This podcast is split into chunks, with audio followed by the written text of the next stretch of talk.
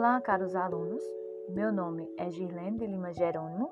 Eu sou professora de matemática e vou falar um pouco sobre Albert Girardi e também das suas duas relações. Então, vamos lá.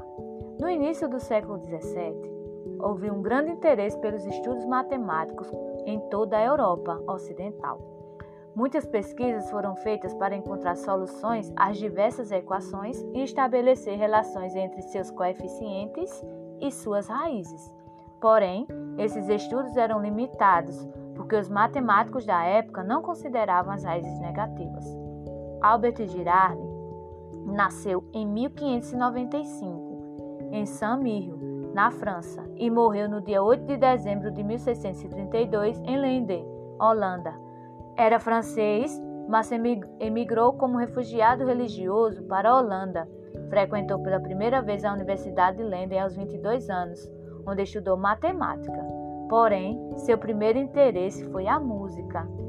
Trabalhou em álgebra, trigonometria e aritmética.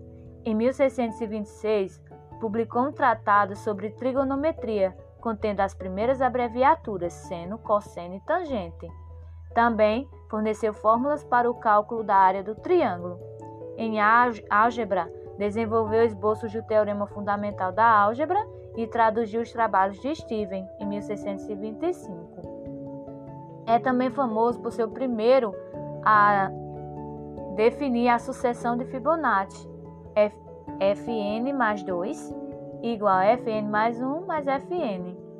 Girard dedicou grande parte do seu tempo à engenharia no exército holandês, apesar deste ter provavelmente sido após a publicação de seu trabalho sobre trigonometria.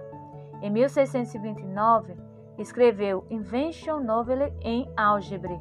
Em 1629, demonstrando que as equações podiam ter raízes negativas e imaginárias.